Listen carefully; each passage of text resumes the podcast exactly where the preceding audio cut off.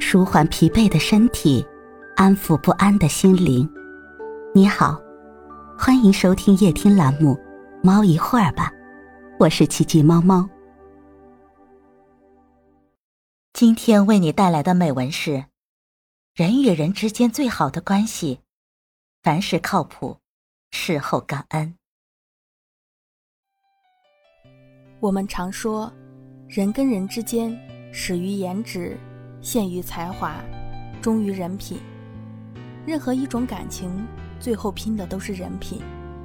我们如果想让一段关系长久，唯有做到凡事靠谱，事后感恩。三毛说：“靠谱在社会上是无往不利的大件，走到哪里都应该带着它。做事让人放心。”是一个人最好的名片。字节跳动的创始人张一鸣，在很多人眼里就像一个行走的定海神针。刚毕业时，他在酷讯公司做普通工程师，何时碰到突发情况，领导都能联系上他。同事让他帮助解决的问题，他都会第一时间去处理，并且及时反馈。虽然他负责技术，但相关产品有问题时，同事也会叫上他一起讨论，因为只要是由张一鸣参与或负责的项目，结果都很令人满意，细节的错误极少出现。因为张一鸣做事可靠，做人稳妥。等他准备创业时，老同学梁汝波毅然决然地辞掉高薪工作，加入他的团队。很赞成一句话：最好的相处之道，就是让人对你放心。能兢兢业业把事情做好的人，未来的路才能越走越宽。我有个朋友，是深圳一家互联网大厂里的 HR。在一次聊天中，我好奇地问他，在职场中，你们最青睐什么样的员工？他没有直接明说，而是讲了公司里两个员工的故事。第一个员工毕业于国内顶尖大学，履历丰富。大家都非常看好他，但入职两年后仍然是基层员工。他写代码时经常漫不经心，做出来的程序错漏百出。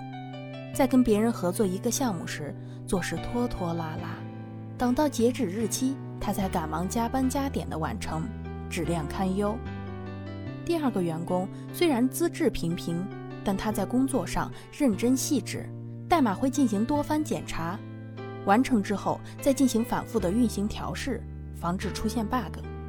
跟其他部门对接材料时，各种明细条目都会罗列好，让人一目了然。这两个员工孰优孰劣，明眼人自然看得一清二楚。巴菲特说：“靠谱是比聪明更重要的品质。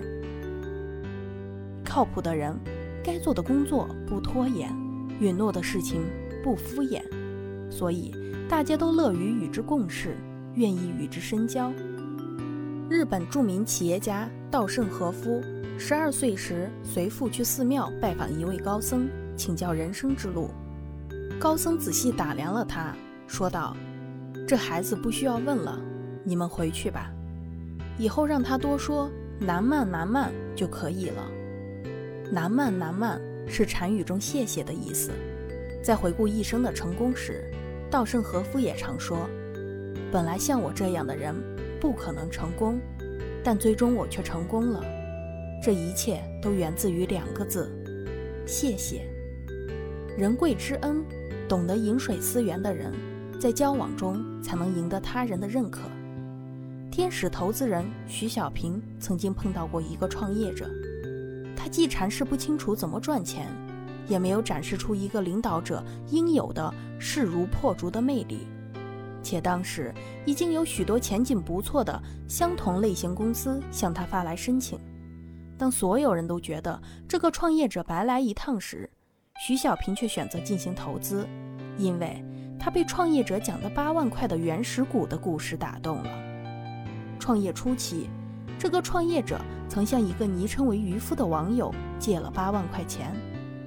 他用这八万块钱买了最初的两台服务器，开始做网站。后来，网站越做越好，越做越大。渔夫经营着一家软件公司，每年能赚几十万，只当八万块钱打了水漂。可他一直都记着。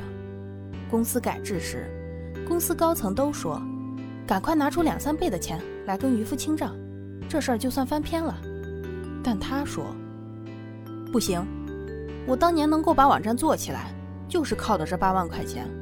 我坚决不还现钱，我要让他和公司一起成长。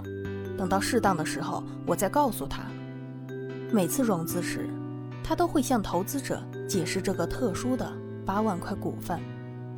二零一一年五月十一日，网站在纳斯达克上市，他立刻向渔夫发出邀请，请他和自己一起去纳斯达克敲响钟。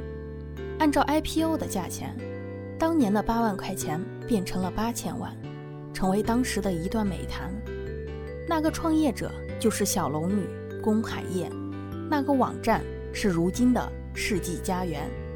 曾看到一句话：天才投资者投的是人性，坚持和感恩是一个人身上最宝贵的东西。如果一个人懂得知恩图报，往往更容易得到他人的援助之手，人生之路也能越走越宽。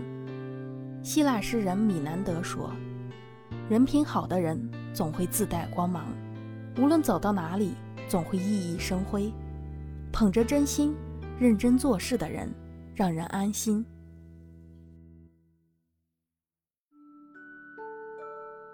今天的分享就到这里了，欢迎关注、订阅、分享、点赞，一键四连，也欢迎评论区交流互动哦。祝您晚安，我们明天再会。